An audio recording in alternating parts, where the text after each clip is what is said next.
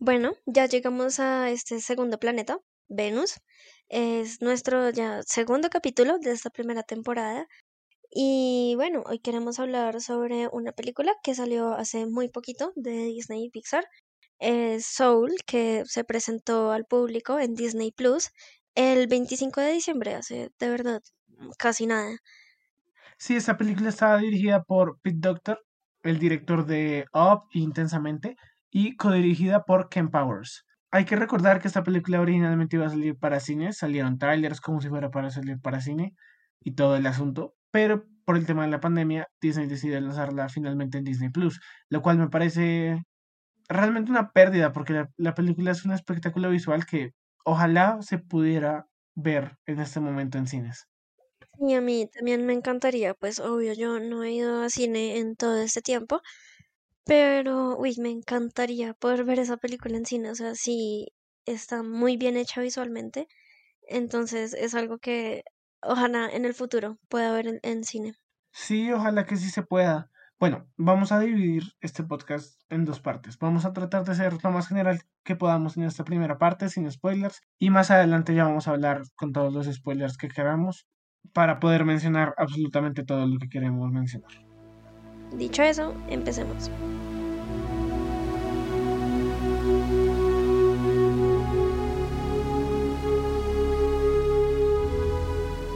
Esta película se trata de Joe Garner. Joe Garner es un músico, un maestro de música en este momento, pero él quiere ser músico y él quiere tocar, pero realmente es como su sueño frustrado, todavía no lo ha podido hacer. Su mamá no le apoya en el sueño y en este momento de su vida se siente frustrado. De repente le sale una oportunidad que parece que le va a cambiar la vida, pero por un pequeño accidente realmente estúpido termina muriendo y encontrándose en este mundo de almas en el que tiene que ver ahora qué va a hacer, si decide morir o si intenta volver para continuar con su vida.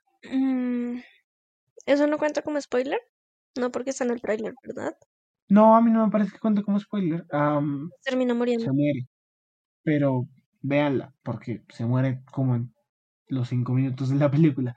Sí, pues realmente esta información nos la muestran como, de verdad, sí, como en los primeros cinco minutos y bueno, pues después de este accidente y la muerte y este como primer proceso de darse cuenta que ya no está en el espacio terrenal, pues empieza su aventura en este espacio espiritual junto a un personaje que también es importantísimo para la película, que es 22. Bueno, entonces, tratemos de hacerlo aquí rápido. Dime, ¿qué te gustó de la película? ¿Te gustó? ¿No te gustó? ¿Qué te pareció? Pues ambos nos vimos la película dos veces, una juntos y una pues cada uno por su cuenta. La primera vez que la vi, que fue por mi cuenta, a mí pues en principio me pareció chévere el tema, pero no sé, hubo como algo que no, no me cuadró, como que yo dije, uy, no, no sé, no sé. Mm, en cambio, la segunda vez que la vi, sí, me encantó, o sea... Pues desde el principio me había gustado el tema, pero quizás tuve la oportunidad de prestar más atención, de darme cuenta de más detalles, pues el tipo de cosas que suceden cuando uno lo ve por segunda vez, que uno descubre cada vez más cosas y me gustó mucho por todo, o sea, por los aspectos visuales, por el sonido, por la idea que plantean, por la historia, la trama, eso me gustó mucho. A mí también me gustó mucho y a mí sí me pasó desde la primera vez que la vi. Me gustó mucho el mundo que propone, me parece una película increíblemente imaginativa con muchas ideas muy interesantes y al verla una segunda vez también noté un par de cosas diferentes o no diferentes sino detalles que no había notado, pero eso simplemente lo que hizo fue agregarle al nivel de disfrute que estaba teniendo con la película. Una cosa que creo que cabe mencionar, aunque ya se podría decir que es algo obvio, es la animación. La animación en este momento de Pixar es increíble, desde las texturas en la ropa de la gente hasta mm, toda la suciedad en las calles y realmente esta sobresaturación, realmente una saturación de lugares y de personas, contrasta muy bien con el mundo de las almas que también tiene una animación muy bonita pero mucho más simplificada. Sí, o sea, eso que decías, por ejemplo, de las telas de la ropa, sí es algo impresionante. En un punto, Joe, el personaje principal, está utilizando un traje que es de lana. Y si tú te fijas bien, puedes ver los hilitos que tiene la lana. O sea, de verdad, es una cosa que está extremadamente bien hecha. También, por ejemplo, como las escenas, especialmente en el mundo real, sí, en el mundo real todo el tiempo básicamente, hay escenas que te muestran y eso es impresionante, parece una fotografía, lo realista que es, o sea, es una sensación que también tuve, por ejemplo, como con Toy Story 4, que uno lo ve y dice, esto no puede ser una animación, esto tiene que ser real, porque se ve demasiado bien, o sea, es impresionante lo bien que pueden hacer un trabajo de esos. Estos señores de Pixar hacen cosas espectaculares. También pues la forma que te muestran el mundo espiritual, a pesar de que sí es como mucho más simple y minimalista, tiene muchos juegos como de texturas y tipos de personajes diferentes y formas y pues todo como con tendencia los colores azules y morados más o menos, pero esos juegos visuales son fantásticos. Sí, definitivamente la parte técnica es impecable. Sí, además, por ejemplo, una partecita que a mí me gustaría destacar mucho es un momento en el que Joe está de alguna forma explorando accidentalmente el mundo espiritual y termina por caerse y en esa caída te muestran un montón de imágenes súper hermosas, hacen un montón también de juegos visuales, te cambian la propuesta tridimensional que tenías a ponértela como literalmente dibujado en o sea, primero estás viendo al personaje como un muñequito y luego son solo líneas blancas y tienes juegos como de negros y blancos, entonces está el contraste y, te deslizas por toda la pantalla y te hacen mover tu, tu mirada para todas partes, entonces luego te muestran partes azules, pero luego vuelve a ser negro, así como que hacen esto. Y a mí me parece que hay, incluso me parece que se arriesgaron, pero es un riesgo que está muy bien, o sea, me parece una propuesta muy bien hecha, un poco diferente a lo que habían hecho como en otras películas y me gusta, o sea, me gusta mucho cómo se ve. Sí, esa es una propuesta muy interesante visual, pero realmente toda la película y el mundo de las almas es una propuesta visual bastante interesante. No sé si eso puede ser considerado spoiler, así que vamos a intentar mantenerlo al mínimo, pero pasando a la parte de la historia, me parece que toca unos temas que son relevantes para todo el mundo. Se podría decir que realmente es una película familiar, no creo que sea una película solo para niños, para nada. Y de hecho, la historia es una historia extremadamente original. Me parece que por parte de Pixar hace mucho no teníamos una historia que fuera como original realmente. Muchas habían sido secuelas y este año habían sacado también esta película Unidos, pero también me parece que esa podía caer en un par de mm, convencionalidades pues es que esa trama de Unidos, o sea, sí era interesante y a mí me pareció una película bonita, sin embargo no era como nada del otro mundo. Exacto, no era nada que uno dijera, esto es como sinceramente original o sinceramente, no sinceramente, pero verdaderamente único. Sí, además que contó como con la mala suerte de que salió a los cines y como muy poco tiempo después, ¡pum!, cuarentena. Sí, realmente fue una pérdida económica para Disney y para Pixar. Bueno, volviendo a la película de Soul, me parece que toca temas muy interesantes, como había dicho antes, y que su historia es muy original. Realmente es muy difícil hablar de la historia más allá de la sinopsis más o menos general que les di al principio sin entrar en spoilers. Así que les puedo decir que es una historia que vale la pena ver porque tiene unos personajes divertidos, pero más allá de que son divertidos, realmente me parece que llegan a un nivel de profundidad bastante alto. Y una cosa que también me gustó bastante, y esto quizá nunca lo había mencionado, es que no es una película que me parece que sea manipuladora con los sentimientos del espectador. O sea, sí tiene unas partes que son obviamente las más emocionales, pero muchas veces me parece que las películas casi que intentan demasiado fuerte con su música o la atmósfera en general que está dando toda la escena para tratar de hacerte llorar. Y esa es una práctica más o menos común de Pixar. Pero en esta película no me parece que lo hagan realmente, me parece que en esta película todo está en su punto. Me parece que es Pixar utilizando todo lo que han aprendido en estos más de 20 años de animación que han, que han estado desde Toy Story. Oye, mira que yo de verdad no había pensado eso de la manipulación sobre el espectador y como querer hacerlo llorar. Y bueno, o sea, pues esto me hizo recordar una conversación que tuvimos hace tiempo, como dos años, en la que tú me dijiste que las producciones, sea lo que sea, música, arte, como artes plásticas o películas o lo que sea, pues están hechas para hacerte sentir cosas. Y mm, jamás habría contemplado el hecho de que alguien podría forzarte a sentir cosas pues como una película pudiera forzarte a sentir cosas, nunca lo había pensado. Pero ahora que lo mencionas, sí, o sea, en verdad acabas de darme un dato que acaba como de cambiar mi vida. Eh, y ahora que tengo eso para contemplarlo, o sea, una cosa como, una cosa más por tener como en mi tela de juicio, eh, sí, esta película no, no te pone así como en ningún momento como, ah, no, es que te quiero hacer llorar como en otras, tipo, Toy Story 3, cuando todos los juguetes están ya como a punto de irse al basurero y es horrible, como que sí, como que te obligan a sentir cosas. Y de hecho, eso de sentir cosas en una producción, desde que tú me lo dijiste, sí es algo como que yo valoro mucho, como, ah, wow, esto me hizo sentir identificada o me conmovió o me hizo sentir emocionada. Y tú sabes que yo soy alguien que se mete mucho en las películas y, o sea, wow, sí no sabía que uno podía manipular al público y ya que sé que se puede, me impresiona mucho que esta no lo haga porque otras películas de, de Pixar me parece que sí utilizan este recurso. Sí, es una técnica muy común, la verdad. Mm, quizás hay una escena en la que se podría pensar que es de las escenas finales, eh, que lo están haciendo, pero me parece que no, me parece que esa escena está muy bien llevada. Y una última cosa que me gustaría mencionar antes de pasar a la parte con spoilers, a no ser de que tú quieras decir algo más, es que tampoco subestima a su audiencia. Es decir, muchas veces las películas que son para niños familiares tratan de ser extremadamente claras hasta el punto que es demasiado obvio o parece exactamente eso, que estuvieran subestimando a su audiencia y que no... sobreexplican. Exacto, y que no consideraran que la audiencia también tiene una mente y que también puede pensar y que puede interpretar las cosas. Y me parece que esta película, más allá de que no subestima a su audiencia para nada, casi que confía en su intelecto.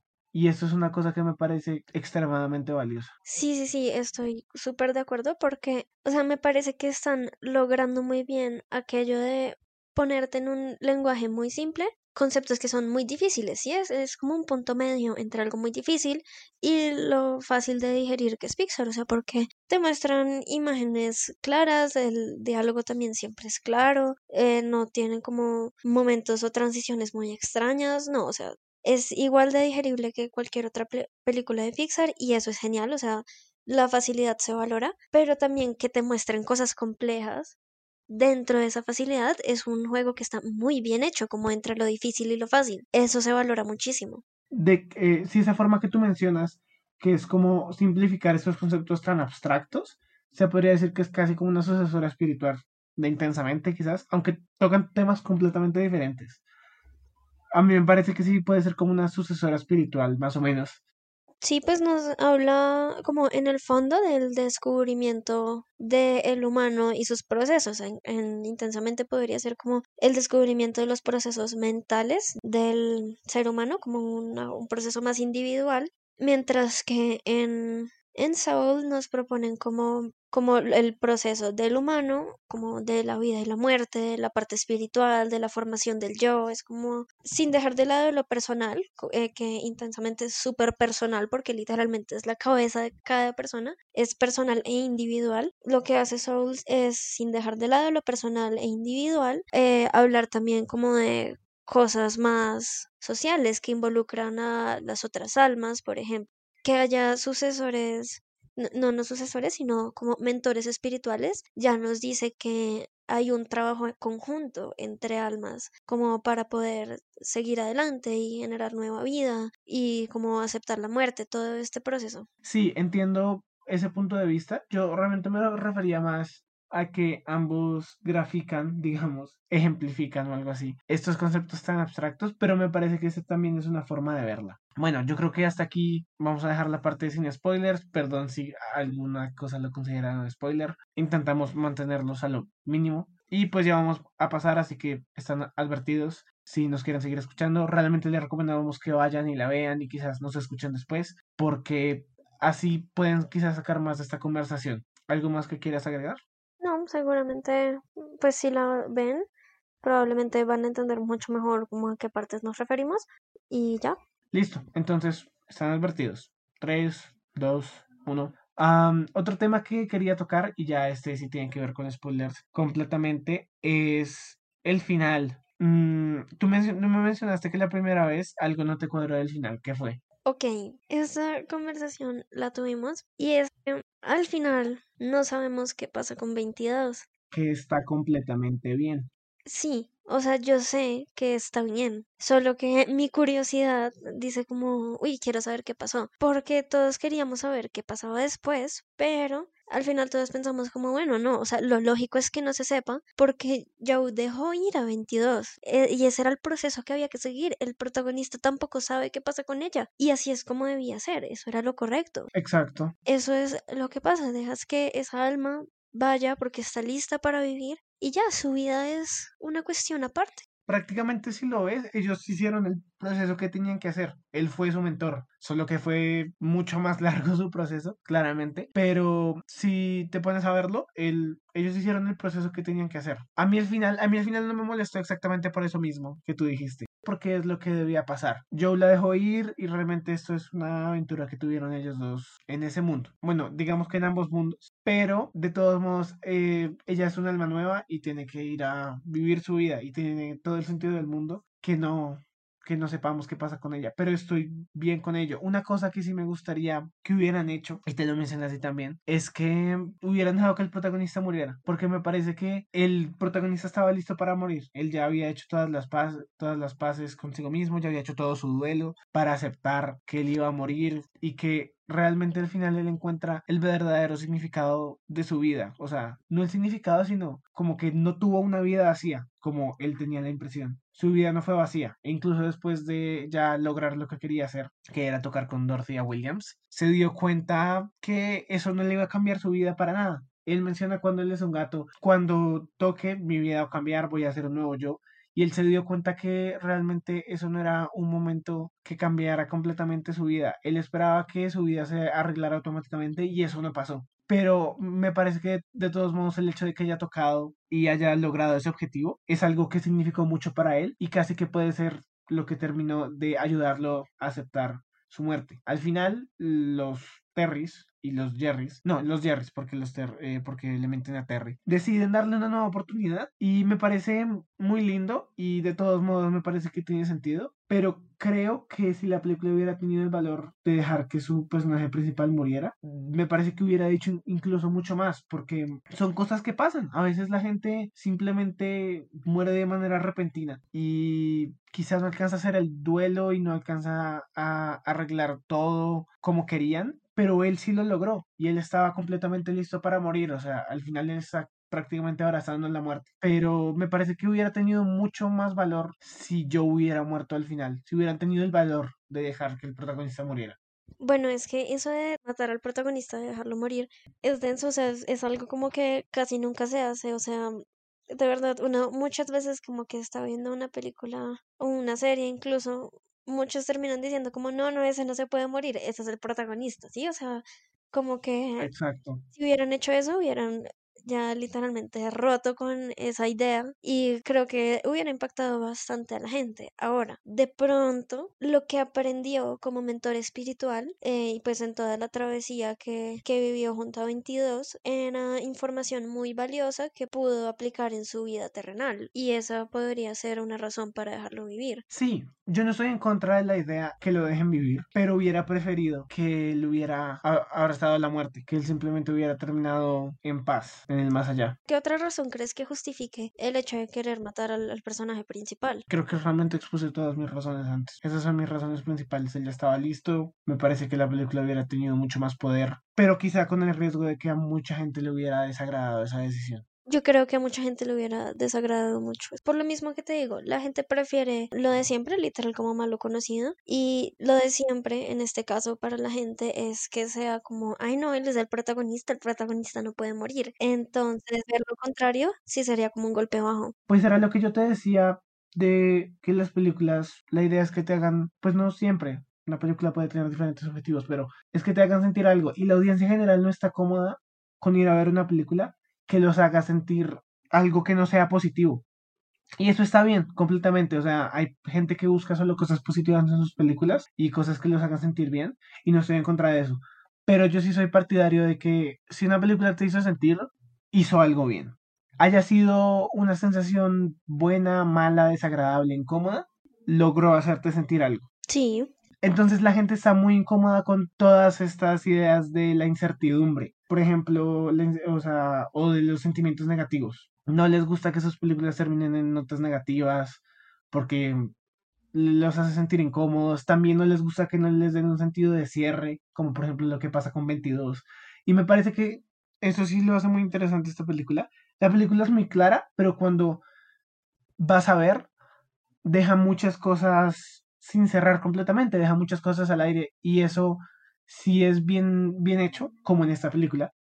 Me parece que tiene mucho más, mucho más valor eh, que simplemente dejarle absolutamente todo claro a la película. Pero la misma naturaleza de la película, así, de todo el tema y de lo difícil que es como tratar de representarlo, lleva a ese mm, a esa incertidumbre y a esa, digamos, elementos abiertos. Por ejemplo, lo que no sabes qué pasa con 22 o, por ejemplo, qué otra cosa. realmente nunca muestran qué es el más allá. Sí, el gran después nunca te lo muestran. Gran después, sí. Por ejemplo, otra cosa que mencionan y como que nunca procede nada con eso, es como, no sé, aparentemente a una persona como que le gusta a Joe. Una tal Lisa. Como que se menciona, pero esa persona no aparece, no se sabe de dónde viene, ni, ni qué procede con eso, ni nada. O sea, también te dejan ahí con esa incertidumbre bueno, ¿y esto qué? No sé si lo hicieron ahí como un chiste de relleno y luego se les pasó, o si lo dejaron como un misterio por alguna razón. Sí, creo que cuando hablábamos de la película, se puede decir que esa es una falla. Es que es muy difícil realmente mencionarlo como una falla porque es algo muy pequeño. Pero, por ejemplo, eso es un algo abierto que no aporta nada. Por ejemplo, el hecho de que 22 no se sepa qué pasa con ella me parece que tiene mucho sentido, pero el hecho de que, por, por ejemplo, metan lo que tú digas hasta tal Lisa y nunca hagan nada con ella, mm, eso sí me parece que puede ser un poquito como abierto mal, ¿sí me entiendes? Hay alguien, no me acuerdo quién, ni de qué ámbito, ni de dónde, pero dice que si, por ejemplo, en una historia tú introduces una pistola, en algún momento esa pistola tiene que dispararse, o sea, ese elemento tiene que dar pie a otra cosa. Y ellos introdujeron a Lisa, pero realmente no hicieron nada más con ella. Así que sí, es como un elemento al aire. Sí, eso lo dejaron así. Y oye, yo quiero colgarme de una palabra que dijiste hace algunos minutos, que es incertidumbre.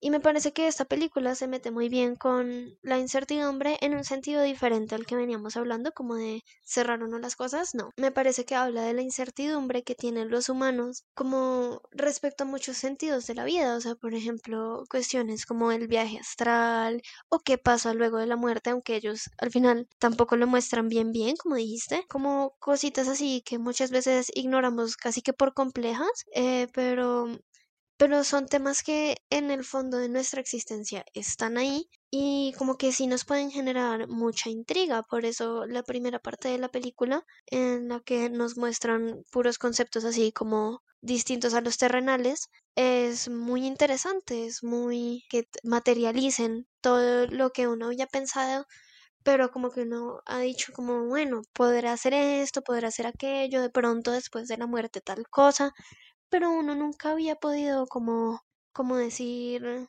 ah, es que esto es. Y de alguna forma tener esto representado visualmente, como de forma audiovisual, no sé, quizás le puede generar ideas agradables a uno. Eso es genial.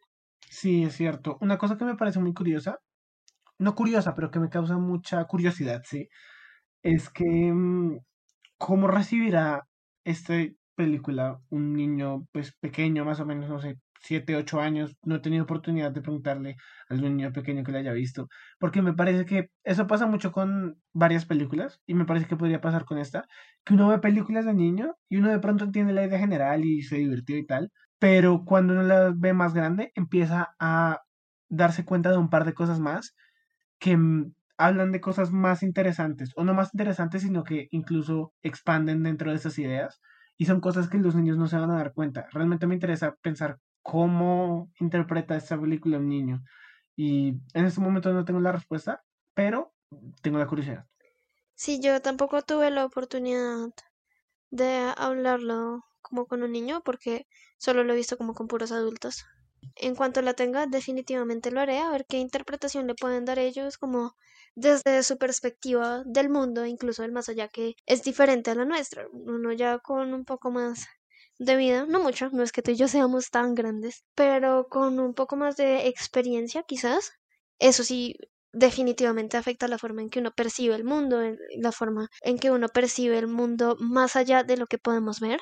Entonces, sí, eso me, me parece interesante, me parece de verdad muy curioso saber cómo puede estar, o sea, qué puede significar esta nueva materialización de Disney para un niño.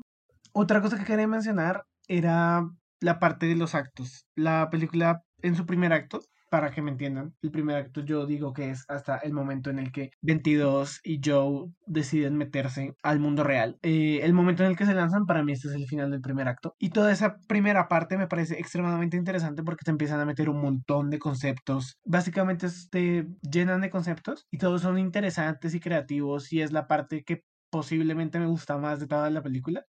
Aunque también el final es súper bueno. Y me parece que la primera vez, bueno, no me parece, la primera vez que yo vi la película, apenas Joe se convierte en el gato y 22 entra en el cuerpo de Joe, dije como, tuve miedo, porque dije como no, se van a poner a hacer, o sea, la película, pensé que había bajado el nivel, pensé que se iban a poner a hacer chistes más baratos, así de, ay, miren, es un gato, qué risa, o sea, creí que realmente iba a bajar la calidad. Y sí es cierto que me parece que baja un poco el ritmo porque de momento, o sea, de este momento en el que estás lleno de nuevos conceptos a este momento donde te dicen prácticamente que te ponen las cosas más lentas, que te paran un poquito el tren. Pero cuando la volví a ver me di cuenta que está completamente bien. O sea, esa parte aporta muchísimo. ¿Por qué? Porque no hacen lo que yo me temía cuando empezó esa sección. No hacen la típica mm, como más fácil o más barata, sino que realmente están ahí porque 22 la única forma en la cual ella va a encontrar su significado o su chispa, su significado para vivir, o sea, para que se sienta lista para vivir, eso era lo que tenía que pasar. Y de hecho da pie a muchos momentos muy buenos, como el momento con la alumna, el momento con la mamá, que prácticamente le dice todo lo que él siente, y también el momento en el que simplemente se sienta a contemplar las cosas. Me parece que es una parte muy quizá arriesgada, no arriesgada, pero no es algo que se haría de manera convencional. No quiero decir que esta película fue lo completamente más arriesgado de todo el año y no puedo creer que lo hayan hecho, pero sinceramente tiene un par de cosas que me parecen curiosas, que todavía no termino de creer que mm, se esté en una película de Disney. Respecto a eso, ¿qué dices? Como que de alguna forma perdió potencia. Pues como que sí y no. Eh, disculpa, una última cosa que quiero mencionar es que la película tiene unas secciones que son realmente calmadas y no tienen ningún chiste y son largas, duran varios minutos y eso me parece muy bueno porque lo mismo que decía antes, le dice, o sea, no siente la necesidad de estar llamando a los niños a toda hora con alguna cosa nueva, grande y ruidosa para tratar de llamarles la atención, sino que realmente se toma su tiempo, el tiempo que necesita para quedarse quieto un momento y reflexionar sobre todo lo que ha pasado y mostrar las cosas lentas. Y eso también me parece muy interesante que lo hayan hecho. Ahora sí. Pues es una parte lenta que está bien ejecutada. Mira que tú sabes que a mí las películas que son lentas me aburren, me duermen, o sea, no me atrapan para nada. Pero a mí me parece que esta parte, a pesar de que sea tranquila, no es para nada aburrida, ni una gota. No es lenta, sino pausada, me parece. En todo caso, o sea, eso es algo que a mí podría perderme como espectador, pero en este caso no sucedió en lo absoluto. ¿O por qué en este punto de la historia ya estás completamente interesado en qué es lo que le va a pasar a Joe? Sí, claro, o sea, ya, ya te tienen ahí atrapado, pues casi que desde el principio. Y retomando lo que estaba diciendo hace un momento, en el principio de la historia, en eso que, en lo que tú llamas primer acto, si bien al principio, así que en los primeros cinco minutos a ti ya te han mostrado varias cosas como el cambio del mundo espiritual, la muerte, los apegos terrenales, las almas perdidas, un montón de cosas te han mostrado y quizás en el segundo acto no es, no es así, definitivamente no es así. Quizás el primer acto te puede parecer más interesante porque pues son cosas que son un misterio para nosotros. ¿Cuál era la palabra que tú estabas usando antes? Incertidumbre. Incertidumbre, sí. Ven, pero yo quiero hacer una aclaración antes. No es que me parezca que la segunda parte sea más mala o más aburrida o más... Simplemente quería decir que la primera vez que la vi como que me pegó un...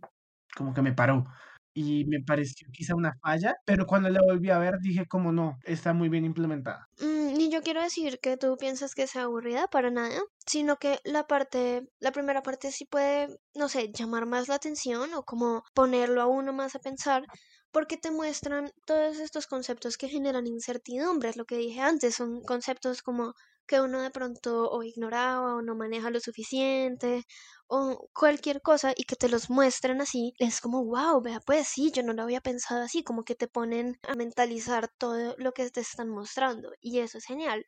Mientras que en el segundo acto, que es ya cuando ellos dos llegan al mundo terrenal, a Nueva York, te ponen cosas que tú sí conoces, como, no sé, la multitud y los carros pasando súper cerca tuyo y el olor a pizza de la calle. El caso es que en, en esta parte del mundo neoyorquino súper terrenal te presentan como, como todo, todo lo contrario y lo que tú ya conoces. Antes te mostraron lo desconocido, ahora te muestran lo conocido, que lo que digo, eh, la multitud, los carros pasando, el metro, todo esto. Y mm, quizás eso hace que uno de alguna forma pueda perder un poquito el interés, como porque es como, ah, listo, esto yo ya lo conozco, entonces no tengo que hacer tanto esfuerzo mental para entenderlo. Pues a mí me parece que esto es un juego que está muy bien hecho porque es el paralelo siempre, entonces como que el mundo terrenal es complicado y atribulado y como que tienes que estar corriendo y por ejemplo él en un momento dice estás en Nueva York no te puedes parar en la mitad de la acera en Nueva York mientras que por ejemplo él, la forma de transportarse en, en el mundo espiritual es como no sé de repente aparecer ahí como hacían los Jerry y los Terry que solo si querían encontrarse entre ellos abrían una especie de portal y aparecían exactamente donde querían. Mientras que te muestran a la persona pues a 22 como alma en el cuerpo de Joe, recién aprendiendo a moverse, así como casi que empezando de cero, como generando esas habilidades motrices que a los humanos nos cuesta como adoptar, o sea, nosotros en la realidad nos cuesta como uno o dos años adaptarnos a eso. Entonces, por ejemplo, hacen este paralelo también como con los sentidos, que 22 y Joe como almas están en uno de los salones, llegan y él le muestra la comida como una forma de chispa.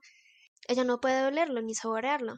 Mientras que cuando ella lo hace en el mundo terrenal es wow, o sea, la emoción que ella siente como persona y como alma, creo que te muestran como se le expanden las pupilas y luego te lo muestran a ella como alma diciendo, ay, qué delicioso.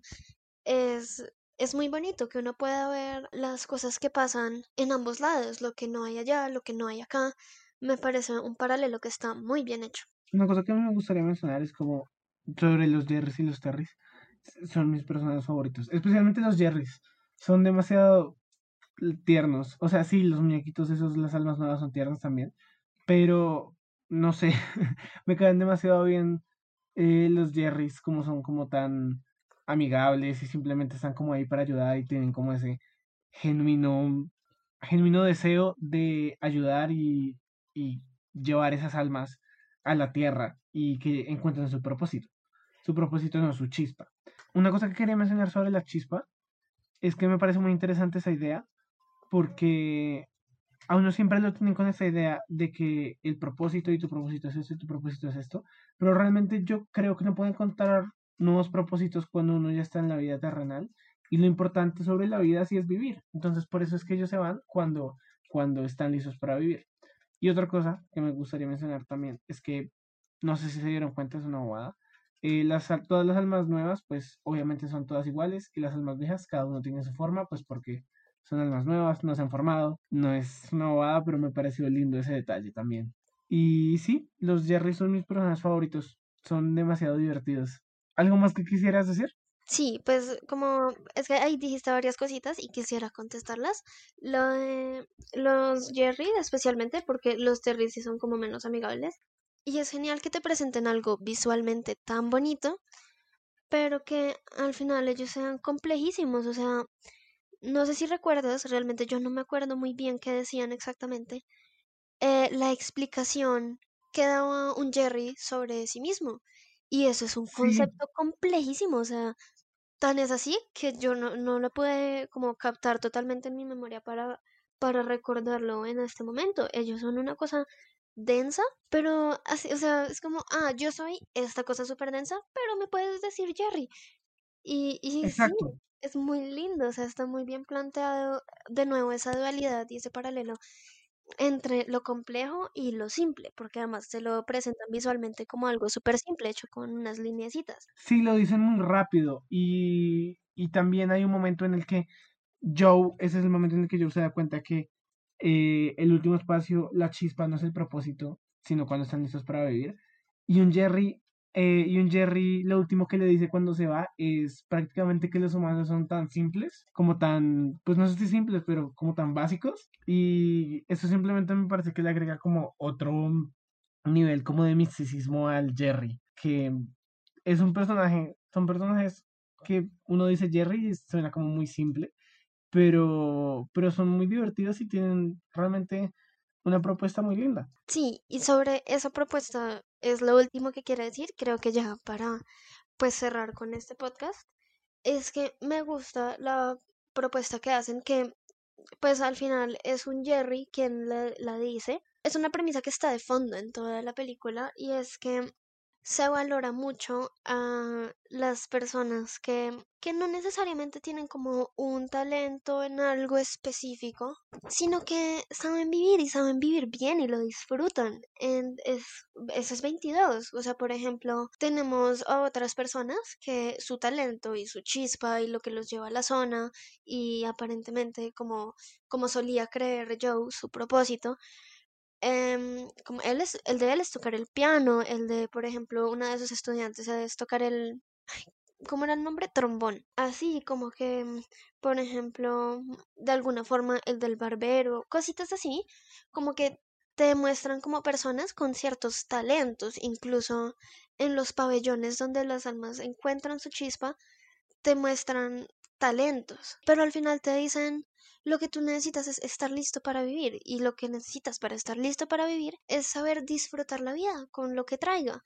Y eso es lo que hace 22. Ella disfruta un simple pedazo de pizza o disfruta el jugo de, eh, de procedencia súper extraña que está en el metro, como un granizado creo que es.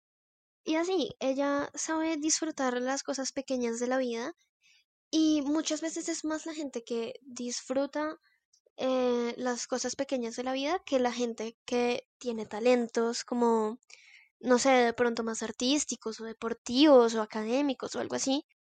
Muchas veces está la gente que simplemente es y es buena siendo, existiendo.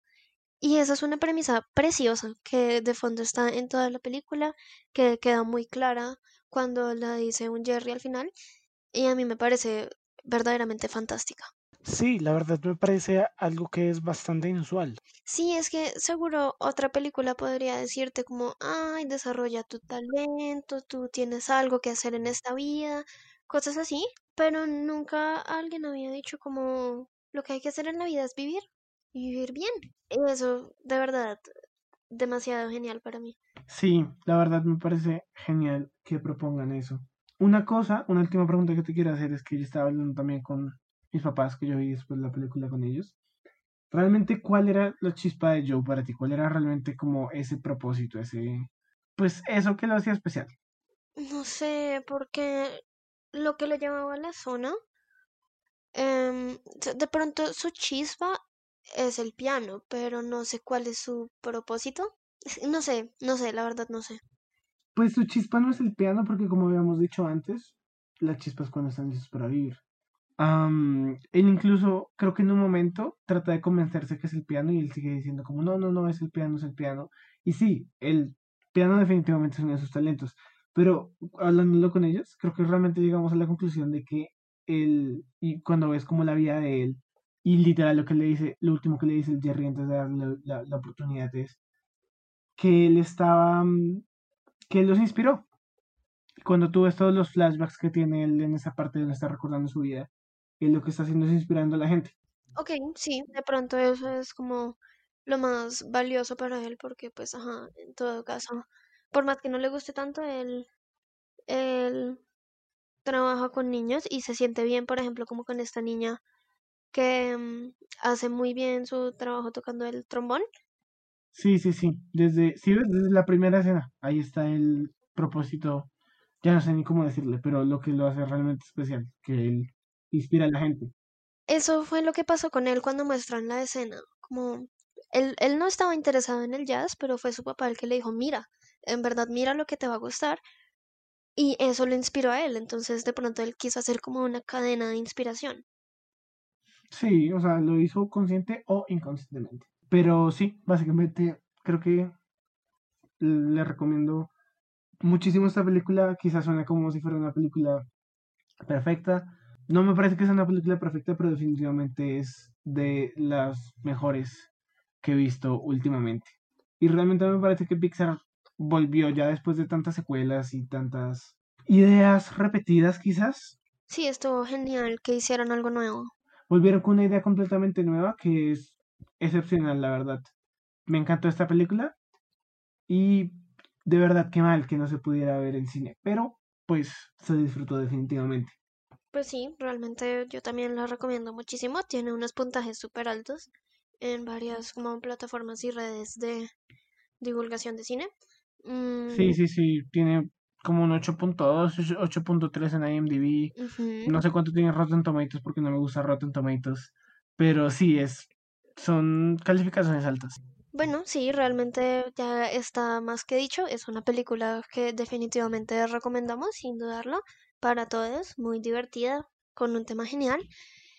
Y pues bueno, creemos que eso ha sido todo lo que tenemos por decir. Esperamos que disfruten este podcast, que disfruten la película. Que nos Y sigan ya, acompañando.